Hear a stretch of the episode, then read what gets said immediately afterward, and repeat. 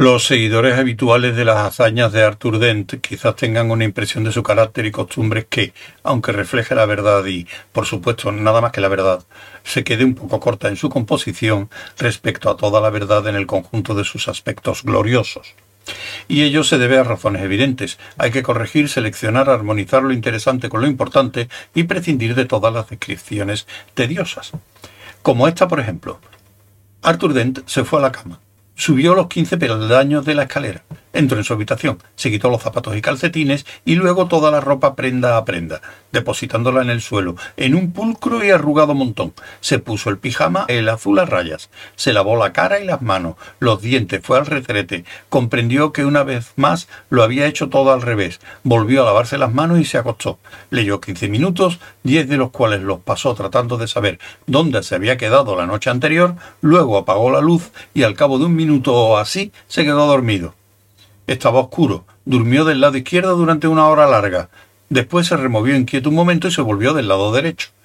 Una hora después pestañeó brevemente y se rascó la nariz con suavidad, aunque pasaron sus buenos veinte minutos antes de que se diera la vuelta del lado izquierdo, y así pasó la noche, durmiendo.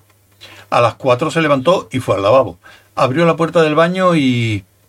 y así sucesivamente. Es una estupidez.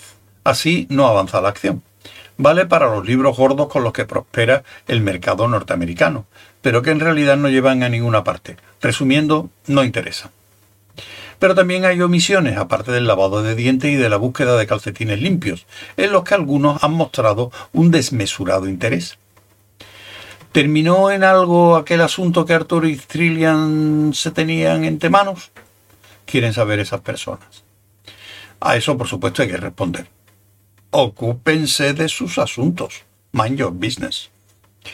¿Y qué hacía Arthur? Preguntan, todas aquellas noches en el planeta eh, Solo porque en ese planeta no había dragones de fuego de Fuolornis ni Dire Straits, no significa que todo el mundo se pasara la noche leyendo.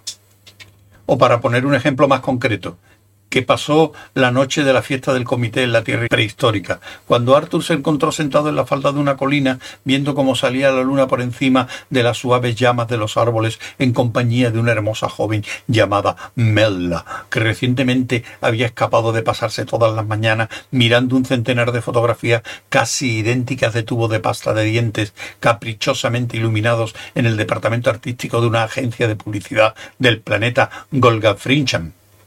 ¿Qué pasó entonces? Y luego, la respuesta es, por supuesto, que el libro se terminó. El siguiente no continuó la historia hasta cinco años después, y eso, según algunos, es llevar la discreción demasiado lejos. ¿Quién es ese Arthur Dent? Resuena el grito desde los más alejados rincones de la galaxia que hasta se incluye en una misteriosa prueba del profundo espacio cuyo origen, se piensa, viene de una galaxia foránea a una distancia demasiado horrible de calcular, un hombre o un ratón. ¿Es que no le interesan más que el té y las cuestiones más amplias de la vida? ¿Es que no tiene espíritu, no tiene pasiones? Para decirlo con pocas palabras, ¿es que no folla? Los que deseen saberlo, que sigan leyendo.